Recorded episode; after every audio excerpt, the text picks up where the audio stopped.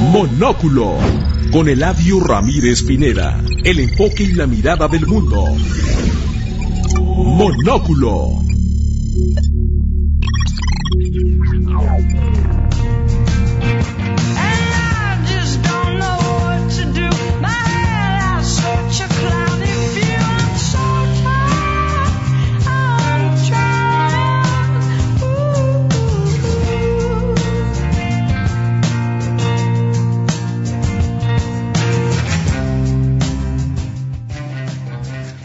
Hola, bienvenidos a Monóculo, un programa para aquellos que deseen aprender más sobre eventos internacionales y relaciones globales. Mi nombre es Eladio Ramírez y conmigo usualmente conduce Raúl Ávila, pero el día de hoy Hanna Hernández lo ha castigado porque no hizo bien su tarea y le ha dicho que no venga al programa. Por lo que nos está escuchando, le mandamos un saludo a Raudel, esperemos que haga su tarea, se porte bien y Gana le dé permiso de venir el siguiente programa. Aprovecho para saludar a Hanna. Hola, ¿cómo estás, Hanna? Hola, Eladio, muy bien. ¿Y tú? Y esperemos Raudel aprenda su lección. Exacto. También tenemos a, un viejo amigo, David Martín Resillas. Hola, David, ¿cómo estás? Hola, Eladio, bien. Gracias por la invitación. Y nos acompaña Jennifer Bush, nuestra psicóloga. Hola, Eladio. Muchas gracias por la invitación. Gracias por venir. Y hoy tenemos a un experto en Oriente Medio. Aramis Augusto Renaud, que nos honra con su presencia. Él es internacionalista, internacionalista del Colmex, estudió este, su maestría en, la Universidad de Tel Aviv, ha trabajado en, la Secretaría de Relaciones Exteriores, es asesor legislativo y obviamente asesor también independiente.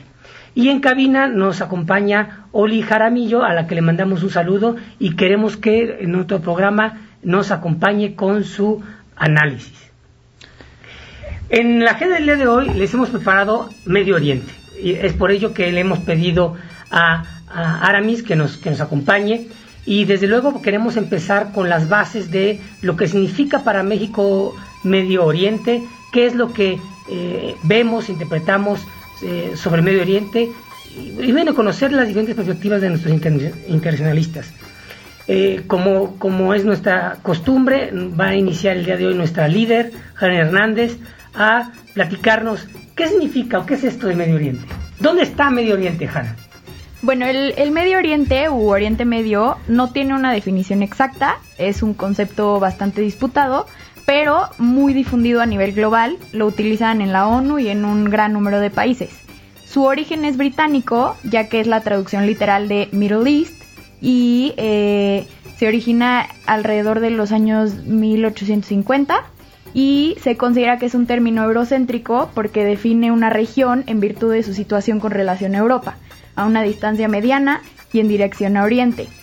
Eh, es una realidad que los países que reúne el Medio Oriente varían un poco de acuerdo con quien utiliza el término, pero generalmente incluye a Israel, Irán, Turquía, Egipto, Arabia Saudita, eh, Arabia Saudita perdón, Siria, Omán, Yemen, Kuwait, Dubái, Qatar, Palestina, Irak, Jordania, Emiratos Árabes Unidos, Bahrein y Líbano.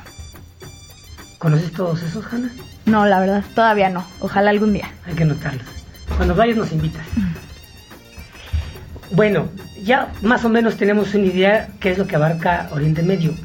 Pero ¿qué significa para nosotros Oriente Medio, Aramis? ¿Qué, qué podemos, ¿Cómo podemos iniciar? Para hablar de Oriente Medio, ¿qué es lo primero que tenemos que decir? Bueno, primero muchas gracias por la invitación, no, me, no, no, los había saludado, gracias Eladio, gracias a Raudel desde el exilio, a los colegas de la mesa y al auditorio, por supuesto. Pues bueno, el Oriente Medio primero sí es un concepto y una región muy distante a nuestra realidad cotidiana como mexicanos, ¿no? Eh, es uno de estos lugares que vemos mucho en las noticias, pero que no sabemos cómo nos puede afectar eh, o qué relación guarda con nosotros. Eh, el último viaje, por ejemplo, que hizo un presidente a Oriente Medio, la, única, la última gran iniciativa de política exterior mexicana con Oriente Medio fue la gira que hizo el expresidente Peña Nieto en 2016 a la península arábiga. Entonces, desde entonces no ha habido un acercamiento tan importante, ¿no? Digo, y eso es, muy indicativo del peso que tiene. Eh, en Oriente Medio están hoy por hoy dos de las, probablemente las que sean las dos crisis humanitarias más grandes, la de Yemen, este, por un lado la de Siria en otro. Hay tres guerras activas, hay cuatro estados fallidos, tienen uno de los eh, reservas petroleras más, grandes de, eh, probadas. Eh, hay un estado que está, que está muy probablemente se convierte en un estado nuclear, que es Irán, que es, creo yo, la amenaza nuclear iraní, creo yo, es el problema de seguridad no solo regional, sino global más importante en lo inmediato. Hay otros, el ascenso de China, o sea, hay, algunas tendencias de largo plazo, ¿no? El ascenso de China, eh, el comportamiento de Rusia, pero en el inmediato plazo, me parece que la amenaza global más importante hoy por hoy está en Medio Oriente, que es la posibilidad de que Irán adquiera armas nucleares. Entonces, de ese tamaño es un poco la importancia que tiene esta región, eh, que nos es ajena quizá por razones culturales, por razones sin duda geográficas, porque no hay entreveramiento comercial, ¿no? No, no exportamos lo que ellos importan y al revés, pero sin duda es una ah, región que marca la agenda global eh, en la cotidianidad y lo podemos ver así en las noticias. Oye, Aramis, eh, para iniciar de, la parte económica, que es la que primero llama la atención, y antes de que eh, David, que también es experto en, materia económica, eh, todo mundo señalamos que el petróleo es, fundamental, pero tiene otras, otras riquezas. Además de que se proyecta también como el famoso paso entre dos mundos completamente distintos. Eh, China está muy interesada, Estados Unidos no ha, eh, estado ahí presente permanentemente.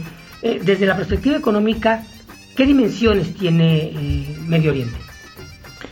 Bueno, desde un punto de vista económico ha perdido peso, se, ha argumentado que, Medio Oriente ha perdido peso por un fenómeno que básicamente es la auto la soberanía energética que tiene Estados Unidos, ¿no? Con el fracking, por ejemplo, Estados Unidos ya no depende como dependía en otras épocas del petróleo eh, del Oriente Medio, de la península arábiga. Y en ese sentido, eh, al menos desde el punto de vista de las grandes potencias, dependen de otros, otro, otro tipo de, países, ¿no? Los europeos de Rusia. Entonces, se ha, querido argumentar que ha perdido peso relativo este, por bajas en precios de petróleo, pero pues la realidad es que la dependencia más allá de los adelantos tecnológicos que están haciendo, más allá de la independencia económica que están adquiriendo algunos países, eh, Oriente Medio sigue siendo, eh, sigue teniendo un peso importante que va a durar décadas, ¿no? Este, yo no lo minimizaría, yo no me compro el argumento de, de esa baja relativa de de la importancia económica que tiene Medio Oriente. El petróleo va a seguir siendo, los combustibles fósiles van a seguir siendo, si lo sabremos en México con las políticas que estamos adoptando, van a seguir siendo importantes. Entonces es, es solo relativo. Estados Unidos es independiente, por ejemplo, eh, produce su propio petróleo por tecnologías como el fracking, decíamos, pero sigue, sigue, sigue teniendo atada su seguridad eh, nacional a que haya flujos efectivos en el Medio Oriente. Eh, gas, por supuesto. Y bueno, eh, es una transición que los países van a, eh, que estos países de Medio Oriente tendrán que hacer en algún momento, ¿no? En algún momento se les acabará el petróleo y están transitando, y lo estamos viendo en el caso de Arabia Saudita, en el caso de Emiratos Árabes Unidos, están tratando a transitar economías de servicios, a economías que eh, vayan más allá de los recursos naturales. No es un proceso inmediato, no es un proceso fácil, pero hoy por hoy, en términos de política real, ¿no? de real política, en una lectura muy realista, eh, siguen teniendo dominancia en, el terreno de los hidrocarburos y eso no va a cambiar en, pues, en algunas décadas. Entonces podemos decir que definitivamente sigue siendo un factor todo este conflicto, además de los que ahorita vamos a comentar, eh, este, eh, este, el petróleo, los hidrocarburos, este, este tipo de riqueza sigue siendo uno de los motivos por los cuales el conflicto sigue vivo y no llegamos a un acuerdo. Entre otros factores, claro. Bueno, no creo, el petróleo no es la causa del conflicto, es la causa del poder. Más que, más que una causa de conflicto, es, una, es, la base del poder de, muchos de los países y es lo que les permite eh, auspiciar y mantener, eh, por ejemplo, el caso de Irán, eh, el poder petrolero que tiene, en el caso de Arabia Saudita, el poder petrolero que tiene, más que la causa de conflicto, es la base de poder que les permite estar en guerra permanente. Y con, eh, impulsar, en el caso de Arabia Saudita, grupos eh, musulmanes de sunitas o de tendencias wahabistas, que ya sé que a lo mejor habría que explicar al, público un poco qué significa esto, pues son en el Medio Oriente hay dos grandes grupos, de, bueno, en el mundo en general hay dos grandes grupos de, musulmanes. Hay muchos, hay, muchas diferencias, pero digamos que en términos muy generales hay dos grandes eh, corrientes, ¿no? Los sunnis y los shias. Los sunnis son mayoría, eh, los shias son una minoría, pero los shias son mayoría en algunos países, como en Irán. Y hoy por hoy lo que estamos viendo es una especie de guerra fría eh, en, el, en el Medio Oriente entre los países de mayoría sunita, como Arabia Saudita, la península arábiga específicamente, las potencias sunitas, también Egipto, la mayoría de los países, y eh, Irán por otro lado, que es la gran potencia chiita. Eh, aquí nada más muy brevemente las diferencias son más, eh, las diferencias entre estas dos vertientes del Islam no son tanto religiosas, tienen componentes religiosos, pero más bien es porque cuando son, son, son diferencias más bien a, nivel, a nivel político, a nivel de sucesión, ¿no? Se originan muy, digo nada más para que el público sepa muy grandes rasgos, se originan eh, a la muerte del profeta Mohammed, fundador del Islam.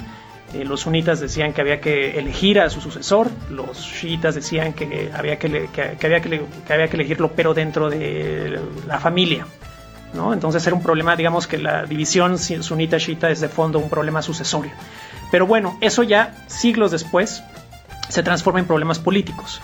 Entonces hay una guerra fría, por así decirlo, que no es directa entre las potencias sunitas y, e Irán, no, no están en guerra ellas abiertamente, pero sí están peleando guerras proxy, que se les llama, es decir, a través de terceros países, como en Siria, como en Yemen, como en Irak, eh, que un poco tu pregunta, eh, el petróleo no es la falta, no, es la causa del conflicto, es eh, lo que el motor. es el motor, es el motor del conflicto, ¿no? Lo, lo, lo que permite que se puedan generar estas guerras entre terceros países, que Arabia Saudita financie grupos militantes sunitas, que Irán financie grupos militantes chiitas.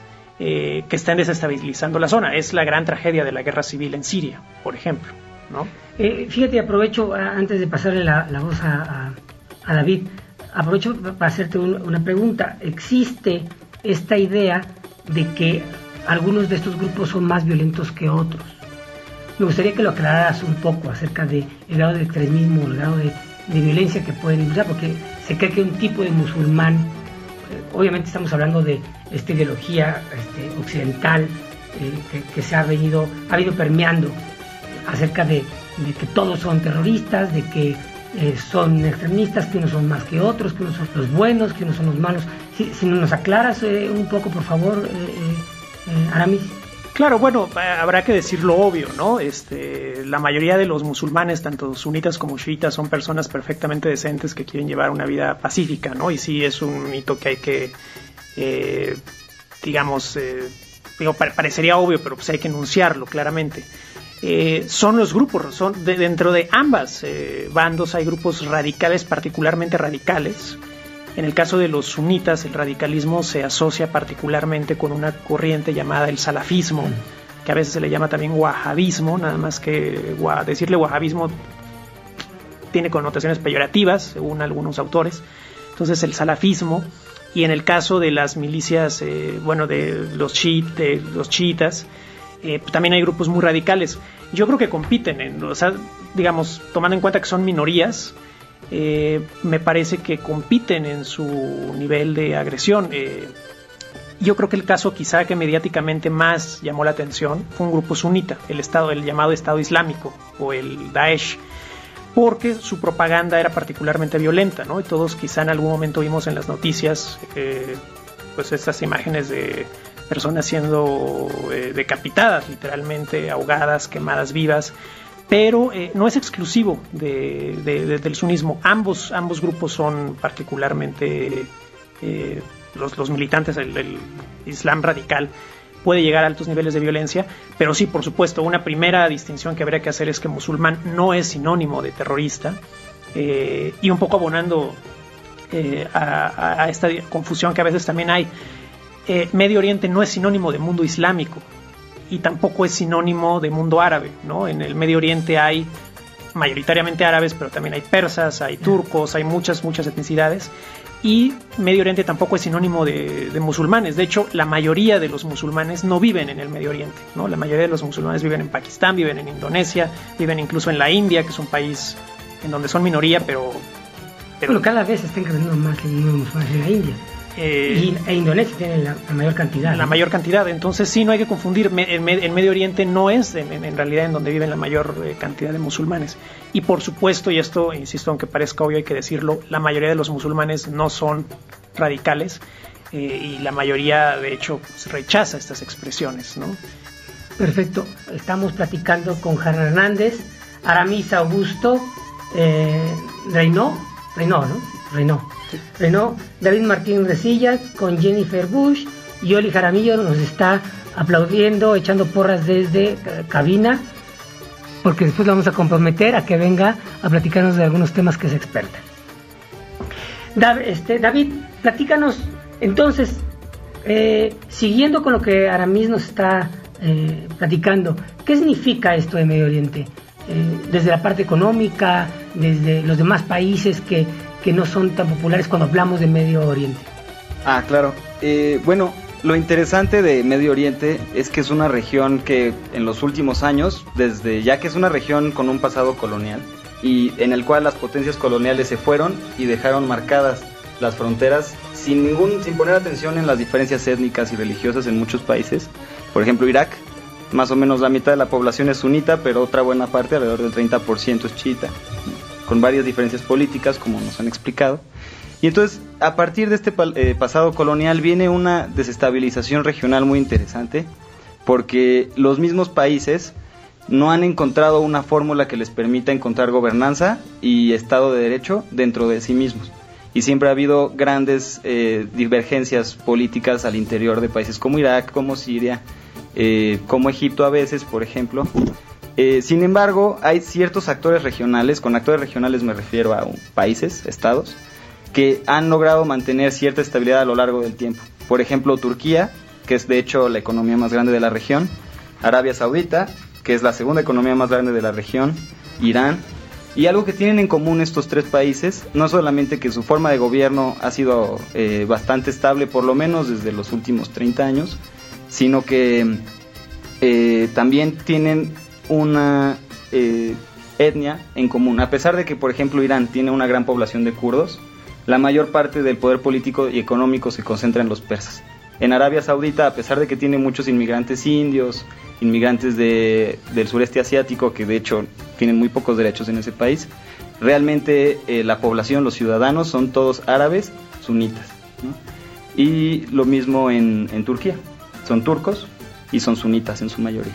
Entonces, estos países han sido potencias históricamente eh, que con influencia histórica en la región y además con una capacidad económica mucho mayor. Arabia Saudita es el segundo exportador más grande del mundo de petróleo y concentra el 12% del total de exportaciones mundiales de petróleo. O sea, tiene un gran poder.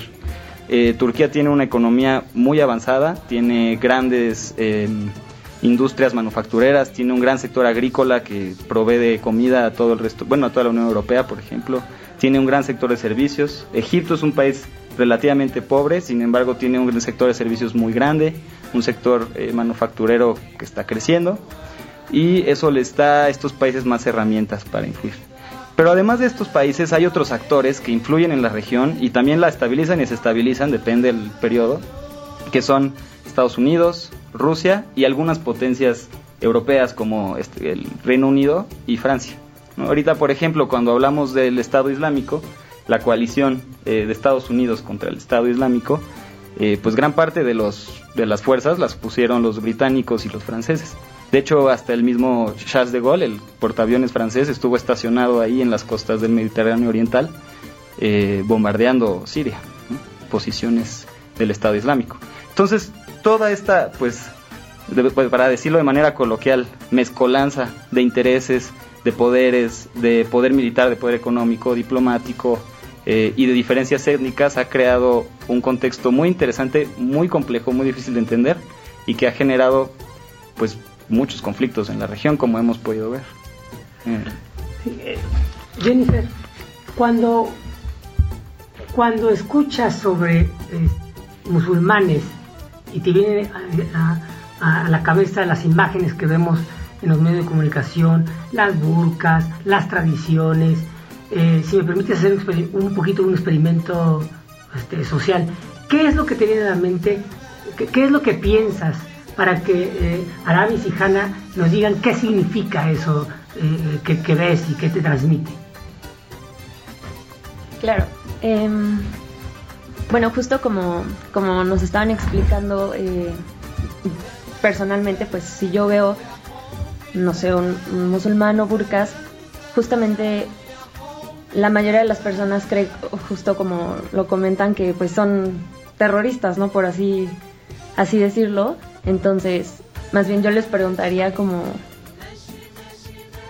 mm, ¿por qué, ¿por qué les tenemos que, o sea, no les tenemos que decir terroristas, pero como una persona normal que no sabe nada del tema, o sea, lo va a diferenciar, o sea, porque estamos muy acostumbrados nada más a ver el burka y, y hasta lo toman como un poco de burla, ¿no? En vez de respetar su, su religión, como de, ay, este, las que no les dejan enseñar, o ay, los terroristas, o ay, este, debajo de la capa traen bombas, ¿no? O sea, realmente, pues sí es una falta de respeto a mi punto de vista, pero, pues, ¿cómo podemos educar a la, pues a la gente a que no tenga estas distinciones con estas personas?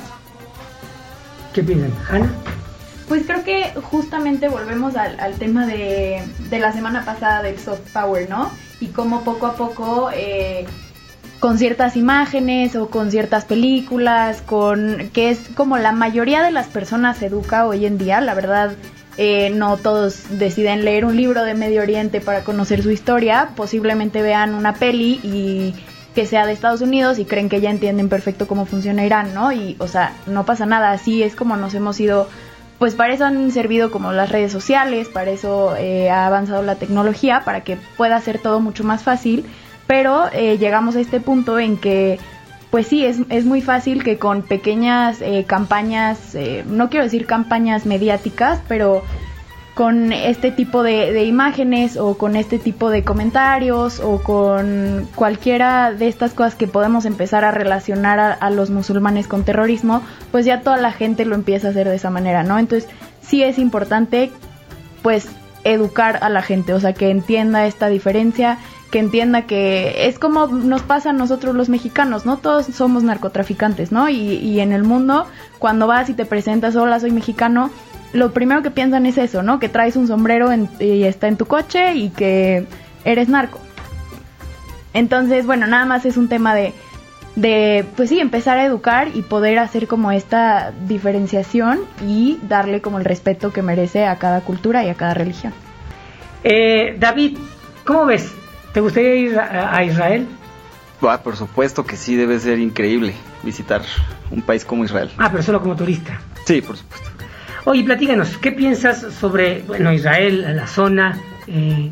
Bueno, eh, retocando, retomando perdón, un poco la tesis que estábamos platicando de cómo la homogeneidad étnica y religiosa puede permitir un gobierno más estable, mm, existe varios ejemplos que pueden eh, agregar o confirmar esta hipótesis. Por ejemplo, el hecho de que Turquía, que es un país muy estable de turcos, ha llevado por años una campaña de represión contra la minoría kurda, que sin embargo es una minoría, de ser, a pesar de ser una minoría, es una minoría grande.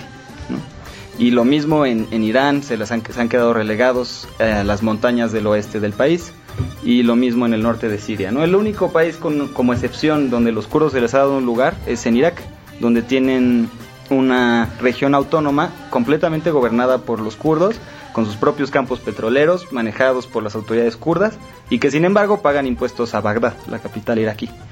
Pero también la región ha generado experimentos muy interesantes de gobierno que me gustaría eh, sacar a colación. Por ejemplo, Líbano. Líbano es un país pequeñito, eh, arriba de, Siria,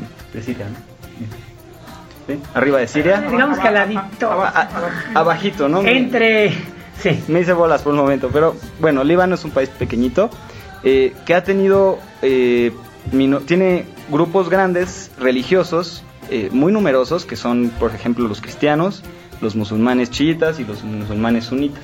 Y entonces, a pesar de que después de escoger esta forma de gobierno tuvieran una guerra civil el siglo pasado terrible y larga, aún así han tenido periodos de mucha estabilidad y lo que hacen ellos es muy interesante está el presidente, el primer ministro y el, líder del parlamento, cada uno tiene por ley que ser una persona diferente, de diferente religión.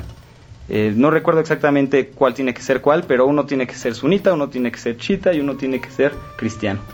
Y entonces eso genera también experimentos interesantes que a lo mejor rebaten un poco eh, la tesis que planteamos, ¿no? De que la, homogeneidad étnica es esencial para la estabilidad. Sí, yo ahí quería hacerles un comentario porque no estoy muy de acuerdo con, con, la, con la idea de que la homogeneidad, y voy a tratar de ser muy, muy breve porque estamos hablando de un tema y quizás me pueda salir un poco. Eh, voy a empezar con la idea de que, eh, con algunos ejemplos, el famoso melting pot con, Estados Unidos, Alemania, podemos decir que es un país con una democracia exitosa y no es un país homogéneo. Podemos eh, señalar a Inglaterra, podemos señalar a Francia. Yo creo que lo que hace eh, a un país eh, que pueda triunfar en, la democracia tiene que ver con las instituciones. Una de las instituciones muy importantes creadas de Alemania son las representación de las minorías, lo que llamamos aquí en México plurinominales. Es generar que tus instituciones, en este caso los parlamentos, tengan representantes de estas minorías para que la mayoría, la famosa oclocracia, no aplaste.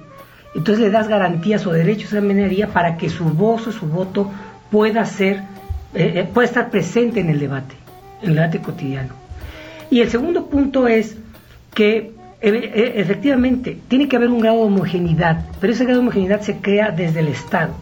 Cuando hablamos de que de un Estado-nación, estamos hablando de que el Estado tiene que crear símbolos que nos generen un grado de unidad, de unión. Símbolos desde los héroes, nuestra bandera, el idioma, eh, vamos, compartir una historia en común. México es un país con 64 grupos étnicos este, diferentes y no, no podemos presumir que somos una democracia consolidada, pero ah, la vemos de cerca y vemos que nuestras instituciones están llevándonos, están empujando hacia un, punto democrático. Pero no me quiero desviar, ya puse malamente de ejemplo a México, pero podría usar ese ejemplo en algún otro país en el que las instituciones permiten garantizar que, es, que esos diferentes se vuelvan iguales a la hora de, del debate. Esa es la belleza de la democracia. Eh, no todos los, eh, efectivamente, no todos los países exitosos eh, son democráticos, porque me pueden poner como ejemplo ahora el crecimiento económico que tiene los chinos, por ejemplo, o algún otro país de, Europa. Pero bueno, no, no, quiero profundizar, simplemente quería poner sobre la mesa por qué no estoy tan de acuerdo con la idea de que la homogeneidad permite el éxito de las democracias. Lo que sí eh, podría coincidir en que, como decía Montesquieu, el tamaño de, la sociedad es la que permite que sea más fácil eh, que una democracia eh, se concrete. Y yo creo que es una de, la, una de las razones, entre obviamente muchas, por las cuales Israel ha sido exitoso. El control también que tiene sobre las instituciones, pero no hay que olvidar que a pesar de que existe homogeneidad, existen partidos políticos radicales, existen posturas eh, eh, también que no son, eh, bajo, la perspectiva de los derechos humanos, muy, muy aceptables. Son cosas que también combaten las democracias. Entonces, el tener ese grado de este, extremismo te está diciendo de que efectivamente la democracia no permite ese grado de tolerancia que todos deseamos. Pero ya me estoy yendo este, muy lejos. Hanna me está yendo con cara de ya cállate. Hanna, por favor. No, a mí también me gustaría agregar que creo que un factor muy importante también en la inestabilidad de la región y de ciertos países es el factor Estados Unidos. O sea, también eh, Israel es un gran aliado y para Estados Unidos va a ser siempre muy importante que Israel esté bien, ¿no? Turquía también es un país importante, sobre todo para la Unión Europea. Pero, por ejemplo, lo que vimos en Irán, que fue una muy fuerte intervención de Estados Unidos que terminó generando que ahorita haya un, gobierno eh, completamente eh, pues religioso y autocrático, ¿no? Entonces también eh, como las ganas de Estados Unidos de meterse en la región por, por distintos intereses han generado que muchos países no puedan desarrollarse de la manera que quisieran. Aramis, ¿Qué te parece si nos vamos, no sé, a la parte política? ¿Qué, parte te gustaría que tocáramos ahorita sobre Medio Oriente? Bueno, yo quisiera enfatizar ya hacia el final de esta conversación que desde mi punto de vista nuevamente yo pienso que el reto no solo regional a nivel Medio Oriente, sino el reto global de seguridad más importante es el programa nuclear iraní. Y me parece un tema muy pertinente tocarlo porque, como lo sabíamos en 2015, eh, bueno, un poco de contexto brevísimo, eh, Irán empieza con un programa nuclear, hay acusaciones de que ese programa nuclear tiene intenciones no pacíficas o científicas, sino eh, de seguridad para construir un arma nuclear propiamente. En 2015 se llega a un acuerdo con la administración Obama para hacer pues, un tratado nuclear entre potencias europeas, China, Rusia y el mismo Estados Unidos, por supuesto, y, e Irán. Eh, en el que a cambio de quitarle sanciones eh, económicas a Irán, pues Irán se iba a comprometer a una serie de, acuerdos para reducir su programa nuclear.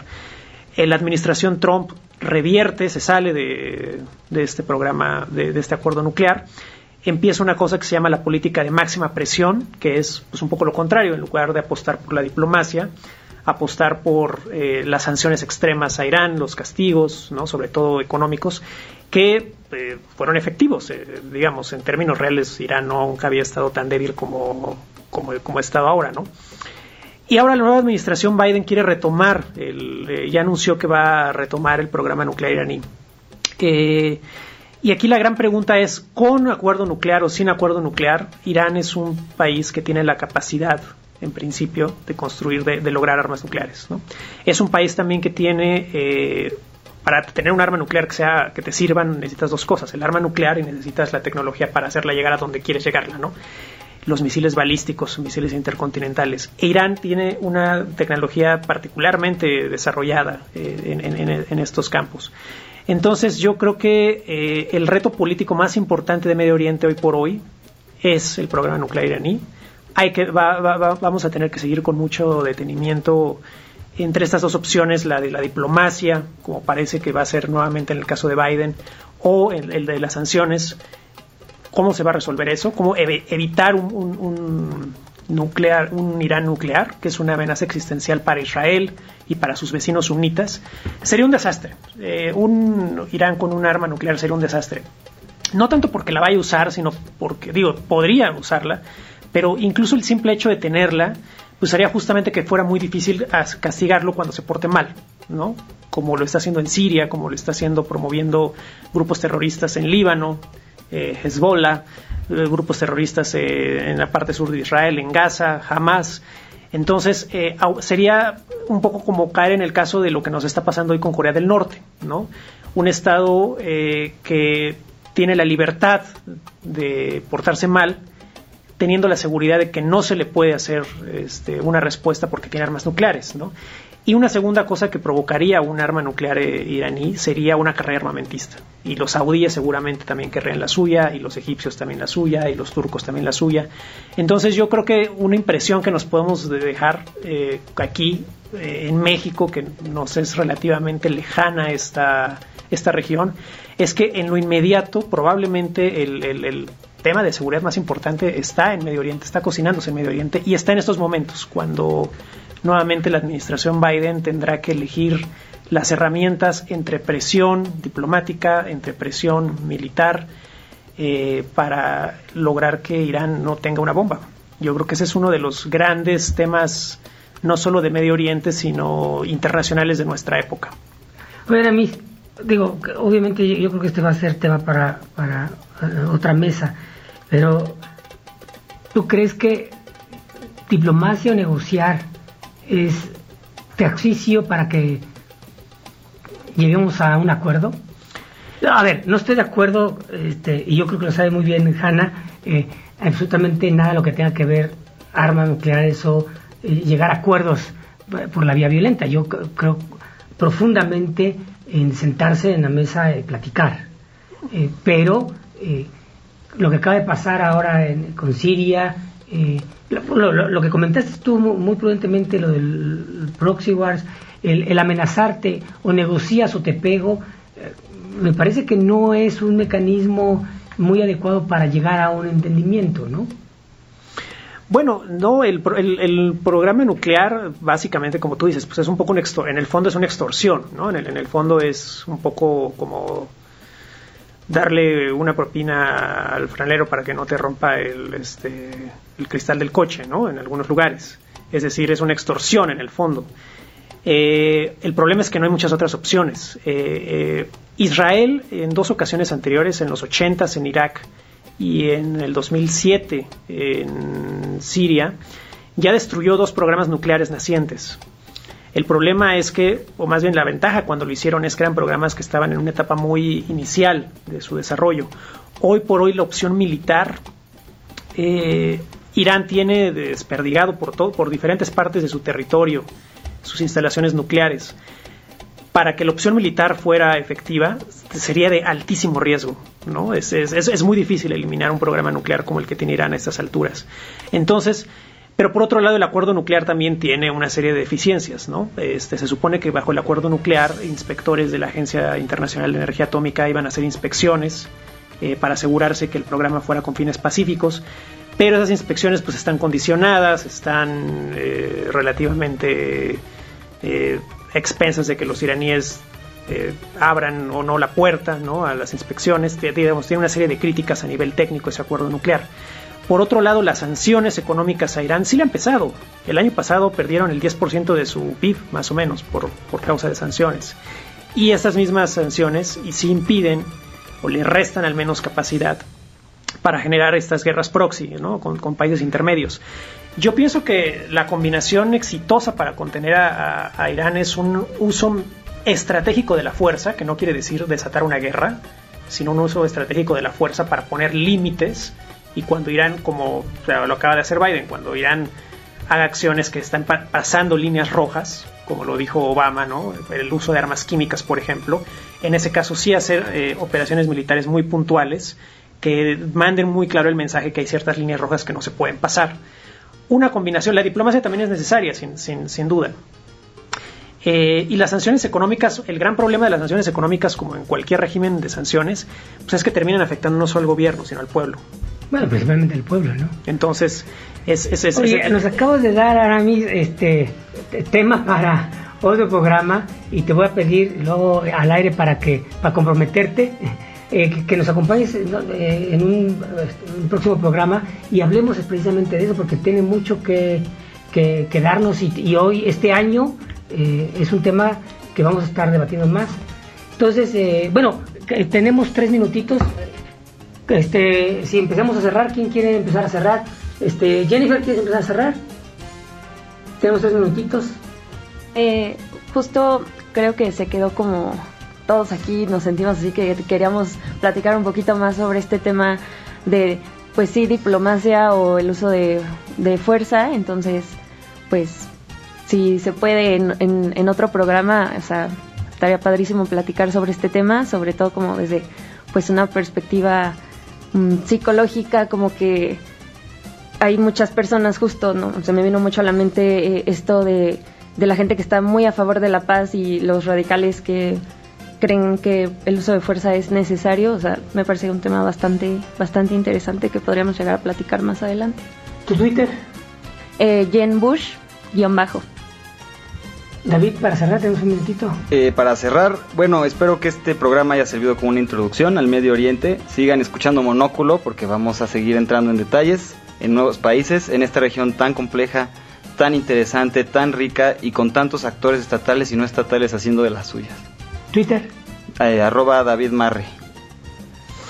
Pues yo agradezco nuevamente la charla, sí falta siempre tiempo para profundizar en temas específicos, pero bueno, al menos eh, creo que la gran lección que nos podemos llevar de esta pequeña charla es que Medio Oriente importa, ¿no? Importa por, eh, por varios sentidos y aunque nos parece lejano, pues importa, importa México, importa, o no, no nos tendría que ser ajenos, ¿no? Al menos. no tengo Twitter te la debo. Bueno, si quieren hacer una pregunta, escriban a Monóculo 760 y nosotros se la pasamos a Armis para, para ver si nos puede responder. Este, Hanna. Eh, yo nada más comentar, eh, me parece muy interesante todo lo que comentó Aramis al final y sobre todo eh, sí me gustaría que luego lo siguiéramos platicando porque a mí me llama mucho esta parte de que hay quienes debemos castigar a los otros, ¿no? Sobre todo hablando de estados. Entonces, como que esta parte de que hay que castigar a Irán cuando se porta mal, y quién castiga a los demás cuando se portan mal, ¿no? Y quién castiga a Estados Unidos cuando se porta mal también, y quién está castigando a Arabia Saudita con lo mal que se ha portado en la guerra con Yemen, ¿no? Entonces, esto creo que sería un buen tema. Y este, pero sí, qué, qué padre que pudimos tocar el tema de Medio Oriente. Creo que es una región súper importante y no hay que perderle la vista. Y mi Twitter es eh, Hanna-HDZ. Ok. Y bueno, eh, Oli no nos puede dar su Twitter porque está en cabina, pero la vamos a invitar para otro programa. Les agradezco a, todos ustedes por haber venido dedicado con nos aquí a Monóculo 760. Por favor, escríbanme a eh, Eladio Ramírez con H al principio, a Monóculo 760. Nos vemos la próxima semana. Monóculo con Eladio Ramírez Pineda. El enfoque y la mirada del mundo. Monóculo.